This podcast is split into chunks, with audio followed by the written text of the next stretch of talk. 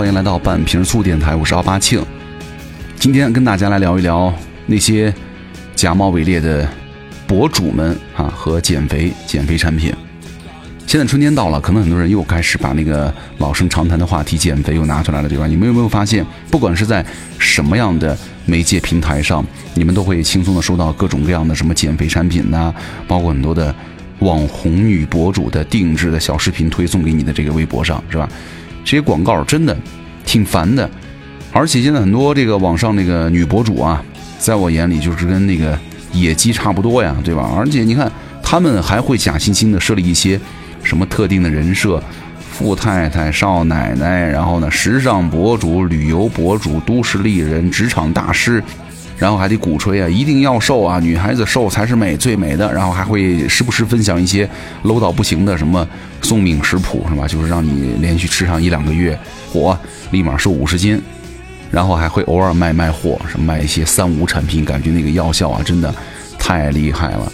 我觉得这种网红产品，但凡你现在打开抖音呐，什么快手、微博，到处都是，对吧？而那些这些正常人一看就觉得不对劲儿的东西，却还能够有很多人买，这就让我很费解啊！真的会有人买这些东西吗？就说了好多次了，还有人呢相信什么？我这个同事当中也有在卖什么澳洲神奇减肥产品的，然后呢，还有人在卖什么什么神奇的什么代餐产品的，一看那些东西就特不靠谱，对吧？其实有些东西啊，根本就它不可能有用，甚至都不能说什么效果啊、理想啊、理不理想，而压根儿就是智商税了，你被割韭菜了。很多人就是哎呀，听了一些网上的分享课，进了几个付费的群，就觉得自己是什么职场达人了。然后你随便找一酒店，然后呢开个钟点房，对着落地窗户，像那个要饭摆摊儿一样，把你的乱七八糟家当铺了一地，拍两张照片，你就是白富美了。看了五分钟的央视财经的经济半小时直播，就觉得自己嗯，我看透了，学透了，我可以去跟人家聊基金，搞点基金了哈。就是感觉有时候这个抖音呐、小红书啊，甚至大众点评，对吧？你但凡想展示一下自己，如果不得伸胳膊露腿、撅屁股，那么后台是一定不会给你推送的。有一回我说那个无聊了，看一下抖音吧。那点开第一个推送呢，就是一个什么所谓的网红女博主健身的视频。真的，如果我不跟别人说，那这是抖音推送的，就是健身视频，不是我自己刻意打开的哈。别人会以为我在看毛片儿，就是那除了身上穿的一一内裤背心之外呢，其他所有的都跟毛片里场景穿搭呀、动作什么差不多，真是挺费劲儿的哈。所以说现在很多这个所谓的 KOL 啊，所谓的女博主啊、女网红啊，真的好婊啊。就是在网上各种骗粉丝，这那个，然后也疯狂的营造人设，然后再卖货哈。有说，哎呀，我这个每天呢吃饭呢就是吃几片菜叶子，早饭就吃一个鸡蛋。还有人说，甚至还有什么瘦手臂的博主，什么瘦小腿的博主，然后发一条微博说，哎呀，女生的体重破百之后到个一百一那就完了是吧？然后评论里居然大批女生说，完了，活不下去了，要减肥了。我觉得。呃，很多时候这个不是审不审美的问题，对吧？这个是病态的问题。我之前关注一个很有意思的博主啊，就一个性感的尤物，他也说过，说句可能会得罪人的话，很多时候你以为你觉得你不美，是因为你不够瘦，不是的，可能你长得本身就不好看。而且我们觉得我们要面对现实，好吧？不要让你的思想一直活在下游。比如说穿衣品味啊、妆容风格啊，我觉得这些可能比你减肥来说更重要。我觉得只要人健康，那完全可以不用让自己变得很瘦。才好看这样的恶心的观念，对吧？以瘦为美，完全是以前，比如说部分男性的，呃，男屌丝的审美观念，放到现在呢，就是最差的那一群男性了。我觉得有时候就好笑哈，很多女的，哎呀，嘴上骂着臭屌丝，臭屌丝，身体倒是蛮诚实的，是吧？还是会迎合很多屌丝的审美。很多女孩一定要健康，我觉得不管你是一百、一百二，首先健康是最重要的。那如果呢，我们好好吃饭，定期运动，结果你一称，嚯！快一百一了，怎么办呢？没怎么办呢？这个一百一就是你最好的你啊！你要学会欣赏最好的自己和最好的状态，这样就行了呀。就是有些那个什么假博主啊，真的，你自己吃屎就行了，你关起门来吃，偷着吃就行了，对吧？你还得敞开，把它拍成一期 vlog，然后呢，让一批韭菜跟着你一块儿吃，学习你怎么吃啊，干的湿的，哎呀，恶不恶心，对吧？之前的那个 BBC 做了一个。关于饮食和体重的纪录片啊，具体内容呢，咱们就不啰嗦了，直接说结论，就是他们发现人呢是否容易肥胖，很大程度上可能跟先天因素也有关。就是一个人身材走形，可能未必就是他们自甘堕落或者生活习惯极不平衡导致的，可能它本身呢基因呢它就带有一些因素。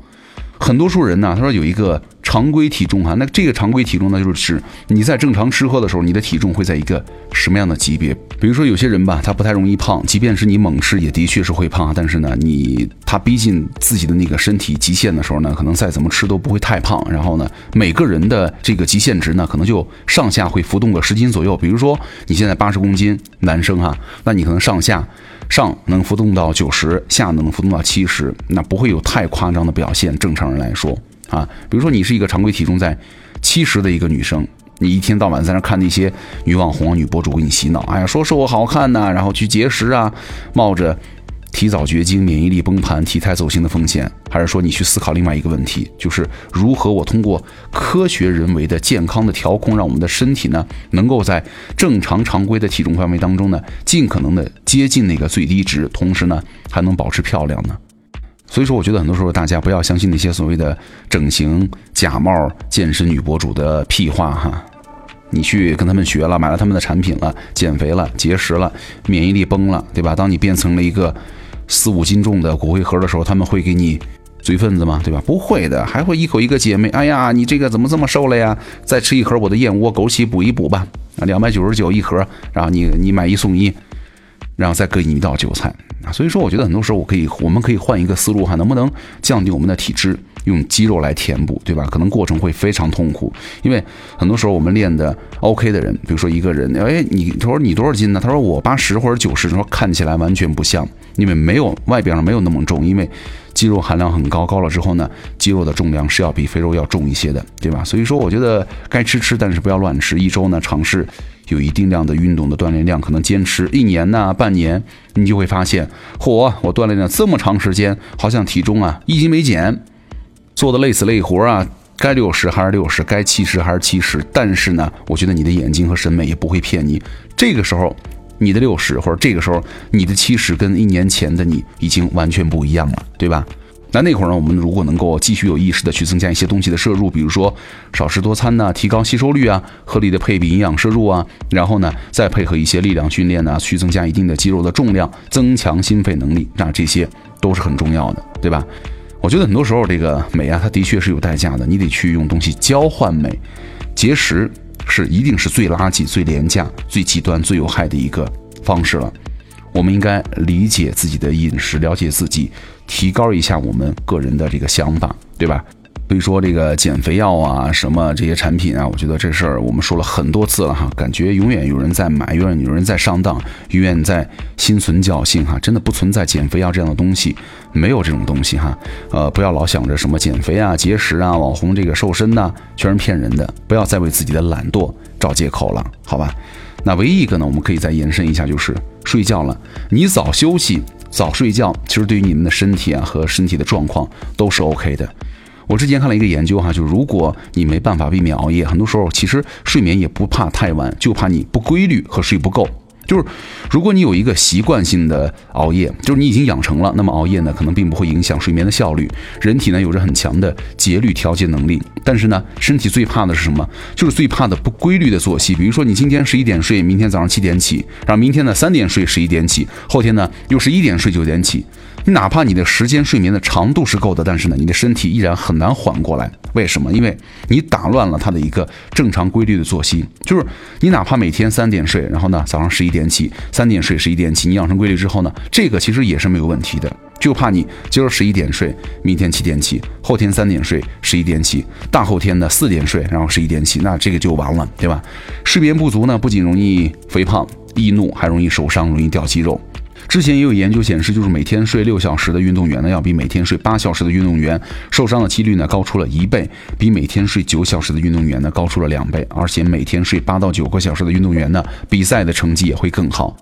所以说，各位，如果大家想要一个更好的身体状态的话，真的睡眠是咱们人体最集中的一个恢复方式，因为没有外界的影响，没有运动和高强度的脑力劳动，大脑呢是可以集中。处理身体的疲劳，帮助肌纤维损伤的修复，调节内分泌了啊！但是呢，呃，睡太多也不好哈。比如说你超过十个小时每天，你这个大的睡眠也不会对你的身体有更多额外的好处，是吧？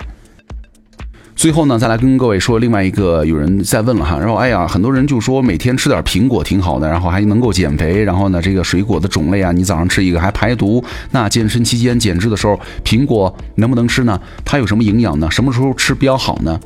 首先哈，呃，苹果有三个非常重要的营养特征哈，第一个就是热量偏低，第二高膳食纤维，第三大量的植物化合物啊，它是有助于减肥的哈。那其实从这个特征当中啊，就不难的能够推测出苹果对于减肥是有很大的这个帮助的。比如说，在一项十二周的临床实验当中，每天吃一点五个苹果的女性呢，在研究的过程当中，平均体重减轻了一点三公斤。但是呢，要提醒的是，不要把苹果作为加餐，好吧？它比较适合什么呢？在两餐之间或者正餐之前去吃，替换掉其他的高热量的食物，是这个道理。第二个呢，就是植物化合物多。苹果呢，最宝贵的地方还是因为它当中呢有丰富的天然植物化合物啊，比如说什么儿茶素啊、绿原酸呐，这些化合物呢提取出来，完全可以开发出各种各样的保健食品。一直都会有大量的研究提示呢，对于健康来说是有很好的好处的。那么也有流行病学的数据显示，经常吃苹果的人的心脏病啊，总的死亡率都会更低。另外，维生素比较少啊，但是提醒大家啊，苹果也是有缺陷的。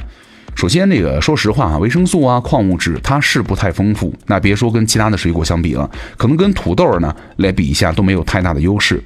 还有呢，就是高膳食纤维啊，算是优点，但是呢，对于有肠道啊或者这个很多肠道综合症的问题的消化朋友的问题的朋友，或者对于果糖不耐受人群呢，在吃完苹果之后可能会出现一点不适。那什么时候吃呢？有两条这个传言挺广的关于水果的谣言哈，一个是说早上吃苹果是金，中午吃苹果是银，晚上吃呢是毒，然后一个说呢不应该饭后吃水果，说是会让细菌呢发酵积攒毒素。其实这些都没有什么科学依据哈，类似的就是告诉你什么食物啊，在什么时间吃的说法有很多，可能从某个角度来说呢，特定的时间吃水果会有一点点的优势，比如说我们之前上面说的，比较适合在两餐之间或者正餐之前吃。但是呢，希望大家能够辨别各种有关水果信息之前呢，有以下的两个基本认识就 OK 了，就是我们吃水果的目的主要是想补充维生素、矿物质，那可以每天吃两百到三百五十克左右。那你一天吃呢？你非得说，那我什么时候吃好？那影响最大的呢，其实是血糖。根据这个来就行了，好吧，各位。呃，最后跟各位分享一首最近听的比较多的歌哈，突然想起来了，然后这句还没有录，所以说就用手机录了一下，然后在家里。呃，来自夏日入侵企划，真的特别特别喜欢这个乐队，觉得他们每首歌都特别好听哈。这首歌叫做《回不去的夏天》啊，真的这些旋律，我觉得一想起来太舒服了，就是适合夏天听，对吧？名字叫做《回不去的夏天》啊，各位可以听一下，安排上。好了，拜拜。